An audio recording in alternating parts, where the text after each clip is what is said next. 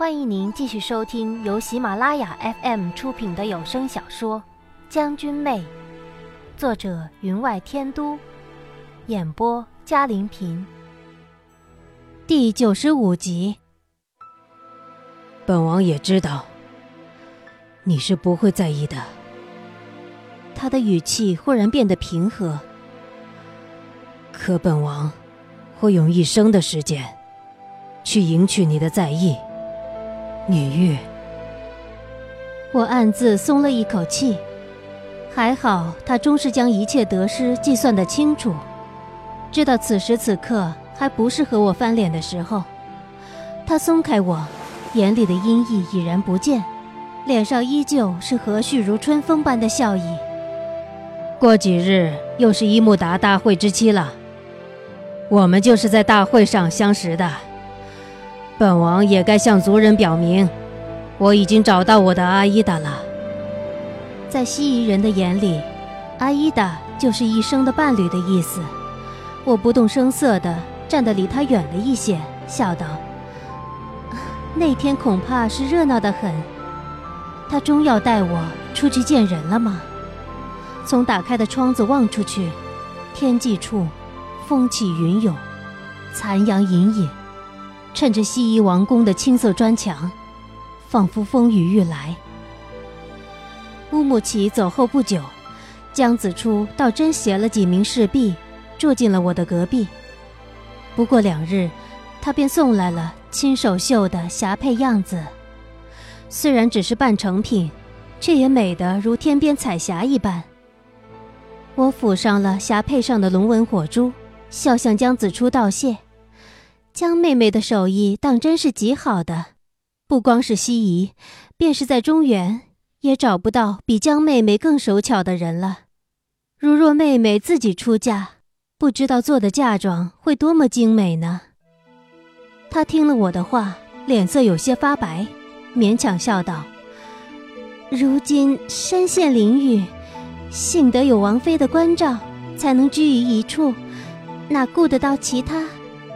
我笑道：“妹妹何必妄自菲薄？乌木齐王子知道你我的身份，自是礼遇有加的。你瞧，我才向王子提及妹妹与小六投缘，他便遣了你和我们住在一起。如果我能再嫁王子，恐怕再无回中原之日。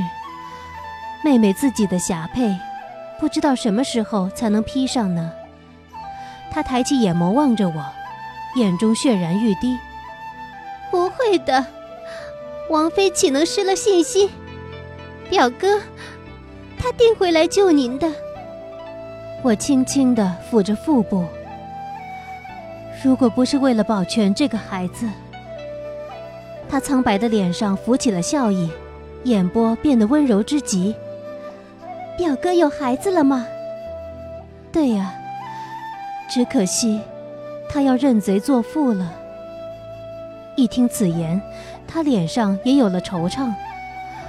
如果表哥知道，不知道该有多高兴。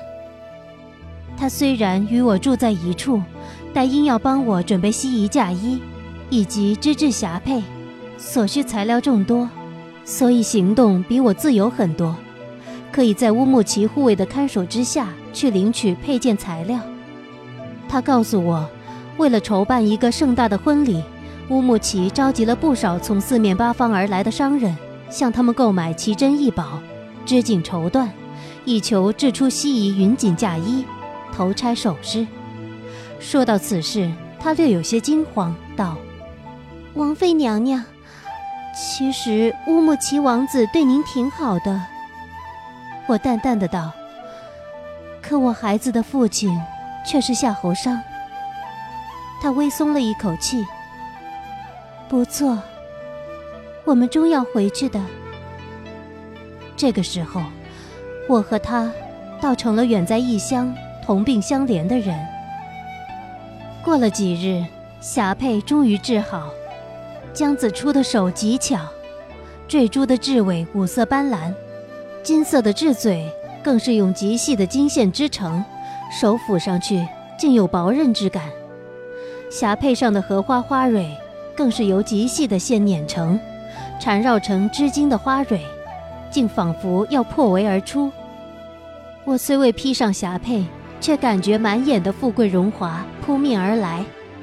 他站在我的身边，笑道：“不如披上看看。”我意兴阑珊道：“两年之中，倒披了两次霞帔，有些腻了。”他有些失望，笑容勉强起来。王妃娘娘是不满意我的手工吗？想着她熬了这么多天，只为制成这件霞帔，此事恐怕成了她身处异乡唯一的寄托。我见她失望，心中一软，便笑道：“披上试试也好。”她脸上便有了笑意，从桌上拿过那件霞帔，小心地捧着，绕到我的身后，将霞帔的两端搭在我的前面，烛光。将霞帔上的珠玉照得润润而滑，黄黄的金色，五彩的织锦映在我的脸庞，使原本有些苍白的脸色有了几丝富贵红润。他将霞帔的左端搭在右肩上，那粉色的荷花衬得我的脸泛出几丝红意。如果配上嫁衣，当真世间没有女子比得上您呢。他笑着转到我的前面。用手理了理那荷花的花蕊，仿佛不经意一般，将那花蕊扯直。我望着镜中的自己，只微微苦笑。只可惜，所嫁非人。他淡淡的道：“既然如此，何不尽力保你清白，以免表哥蒙羞？”说话之间，他的两只手已然分别抚上了荷花的花蕊，双手一扯。我便感觉原本披在肩头的霞帔忽然收紧，原本宽松的搭在肩头的霞帔，居然如皮鞭一样卷住了我的脖子。我愕然的望着他道：“你，你干什么？”他脸上再没有那盈盈笑意，带了一丝阴冷。我不是说过了，不能让你给表哥蒙羞吗？脖子越收越紧，累得我几乎喘不过气来。我瞧得清楚，那霞帔上的荷花花蕊被他扯了出来，变成一根发着冷光的细丝，仿佛毒蛇吐信一般。而他的另一只手拿的却是那鸷鸟的薄如片刃的尖啄，与细丝连成一体，缠在我的脖子上。他见我望着他，笑了笑道：“我虽然不会武功，力气也不大。”可这由金铁之精制成的刃丝，却会轻易的要了你的性命。呃，你杀了我，乌木齐会放过你？我勉励道。他冷冷一笑，道：“我怎么忍心他以你相挟，让表哥身陷囹圄？如果表哥有事，姑姑会伤心死的。”我忽然笑出了声，却感觉脖子一紧。那刃丝怕是已深入皮肉之间，只得咳喘着道：“妹妹身为天朝子民，竟然对西夷王子暗生情意，更拟助其行兵祸之事。如果江妃娘娘知道其侄女竟是这样的人，恐怕真会气死。”她脸色一白，眼里有了狠意：“你知道了。”知道也好，表哥喜欢你便罢了，为什么？为什么连他也要千方百计的劫了你来，还不顾你身怀有孕，也要娶你为正妃？他答应我的，全都是假的。说什么不过权宜之计，说什么我还是他心中第一人。我感觉脖子略松了松，忙道：“你手里不是有了筹码了吗？”他怎会不兑现诺言？他垂目望着手里的痣嘴，喃喃的道：“不错。”他知道我已经成功了，还会需要其他人吗？他抬起头来，更是狰狞。你信不信？即便你有那样的身份，如果我杀了你，不过几日，他便会将你抛诸脑后。我又是一笑，觉得喉咙一紧。啊你既然知道我的身份，他不追究，难道其他人也不追究？他一连提到好几次“身份”二字，让我产生了怀疑。他所说的身份，到底指的是什么？是我俊年玉的身份，还是其他？我如此一说，勒在脖间的韧丝便松了一下。他眼里有了一些迟疑，却道：“不，他们不会知道真相。”我心中一亮，脑中却仿佛有一条线将一切串联起来。可真正去想之时，这条线却断了。您正在收听的是由喜马拉雅 FM 出品的《将军妹》。她笑得极美，眼神之中却有一丝残忍。旁人只会以为有刺客入府，用利刃割断了你的脖子。有谁会想到，使你丧命的不过是一根铁线？乌木齐却是知道的，可他不会说，只会高兴。我叹道：“不错。”他只会高兴。金铁之精，终于可以融化锻造成兵器了。他的钩刺剑将天下无敌，就连仲恺也抵挡不住此剑的穿刺。再也不需要训练强弓手，普通能骑射的士兵便可造成极大的伤害。既然连妹妹都可轻而易举地割了我的脖颈，在全民皆能骑射的西夷，从此之后。自是全民皆兵。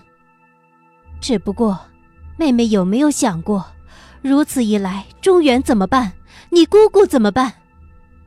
他眼里有了犹豫，却笑道：“乌木齐答应过我的，他不会用此去惊扰中原，不过为了自保而已。”我淡淡一笑，道：“连你自己恐怕都不相信他这样的承诺吧？”那又怎样？我喜欢他，自得尽力帮他完成心愿。他眼里又加了一丝疯狂。我知道，像他这样的性子，平日里越是温柔婉约的，一旦抛却了所有，陷入魔怔，便越是疯狂。如若不然，他也不会抛却所有，定下被劫持的计划，只为和乌木齐相会了。在他的心中。已没了是非善恶之分，能打动他的，只有他之所求而已。你别忘了，王子叫你来这里的目的。事情没有打听出来之前，你便杀了我，你不怕他怪罪你？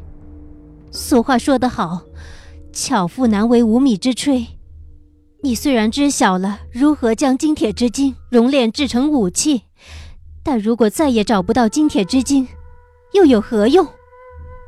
自他承认他手里的筹码之时起，我便将一切前因后果联系起来，终于隐隐知道李世元当年丢失的金矿是什么了。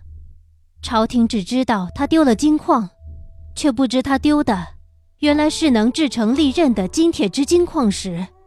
难怪他当年无计可施之下会只身担罪，因为他知道。如果这项更大的罪名被人揭发出来，更是诛灭九族之大罪，他的子嗣儿女就不只是流放了。乌木齐带往京师的乌金矿，正如他所说，不过用在茶具上而已，就引起了朝廷上下的关注。更何况李世元以宰相之职，又是能制利刃的金铁之精。既然当年他能找到矿石，自有找到矿石的法子。李世元看来没有将这法子透露出去。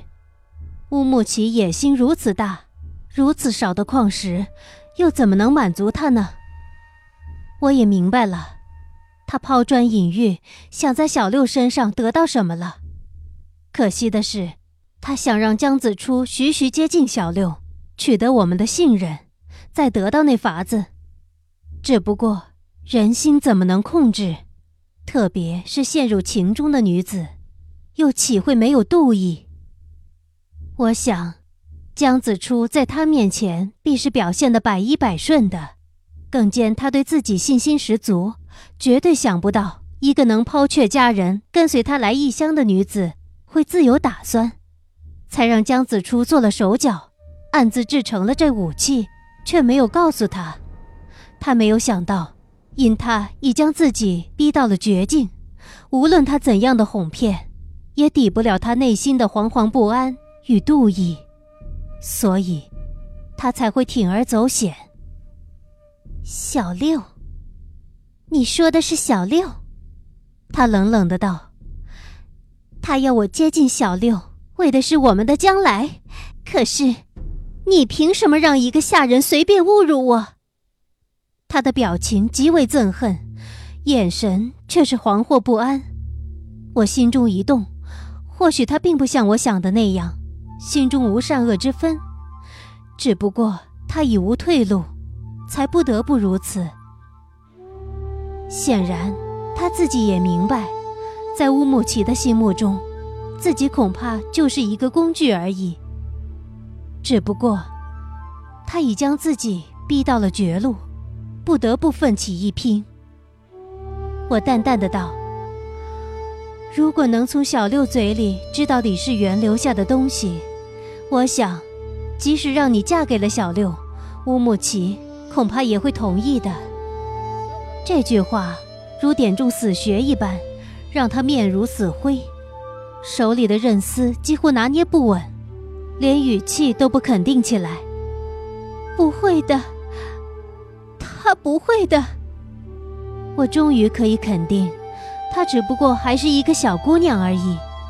我叹道：“我们一路穿过草原来到此处。”他曾亲手为我挽发，赞我的发如堆鸦，说此生唯一想娶的，唯我一人而已。想必类似的话，妹妹听过不少吧？江子初手指微微颤抖，引得霞帔之上那破开两半的荷花微微而动。他喃喃的道：“我该怎么办？我能怎么办？姑姑将我从漠北接了出来。”原以为外边的人和漠北的人一样，可我错了。在漠河，我的手是族人的骄傲，因为族中又出了一名可继承炼制技艺的高手。我们族中的传说，凡一出生便是勾月掌的人，无论男女，都将继承族内最顶尖的炼制技艺。可姑姑说要我嫁给皇家，这样。这门技艺才不会外传。自从她嫁给皇帝之后，我们这个家族的秘密才被皇上知道。因这世上没找到金铁之精，我们原本也起不到什么作用。没人知道姑姑也是那家族的一员，可她没有勾月掌。我出了漠河，来到京师，我不敢将手伸直给人看，怕他们笑话。只能努力的听了姑姑的教诲，做一个淑女。我很后悔，为什么会出了漠河？那里虽然常年冬季，可那里的人全不会虚伪算计。我后悔那年春天会遇上他，是桃花盛开的季节，见落英缤纷飘落他的肩头。他与中原男子不同，有爽朗的笑容。如烈日朝阳，说话风趣，和表哥时有的阴郁也不同。说实在话，我有些怕表哥。我便以为又遇见了漠河故人，他和我是同类，可没成想，他原来也是如此，为的不过是我掌握的记忆。他跟随乌木齐来到这里的时候。在乌木齐要他炼制金铁之精之时，便有些明白了吧。他嘴里虽然说着为帮助乌木齐不顾一切，其实心中早已后悔。我道：“你早就明白了，不是吗？只不过骑虎难下而已。在你隐瞒金铁之精之时，你就明白了，你对他。”再也不是初见之时的感情了。如若如此，何不归去？他抬起头来，眼泪中滚过眼角。我还有可能回头吗？我轻声道：“当然有可能。”我停了停，抚着小腹。我会保护着我的孩子回到中原，而你也会回去，回到你姑姑的身边。在西夷的这段日子，永远不会有人知道，也不会有人再提起。他眼中有了希望，望着我道：“自见到你开始，我虽然有些恨你，却也有些羡慕你。你是表哥的姬妾，可没过多久，你却成了宁家的嫡女，嫁给表哥，一下成为王妃。新婚之时，你昏迷不醒那么长时间，表哥不仅没有厌弃你，反而想尽了办法要治好你，不离不弃。”看到他这个样子，我们三人才都明白，表哥不是我们的了。他心底连一个角落都不会留给别人了。他们死了心，而我，也熄灭了心中对他的希望，便以为你有了表哥，我也有了乌木齐，却未成想，你我的命运居然交接在了一起。可不知为什么，我却有些信你。他眼里有些迷惑，却道：“我竟然觉得，你比乌木齐可信青山有故。”听众朋友，本集的将军妹就播讲到这里，感谢您的收听，更多精彩有声书尽在喜马拉雅。花好静，莫负韶光。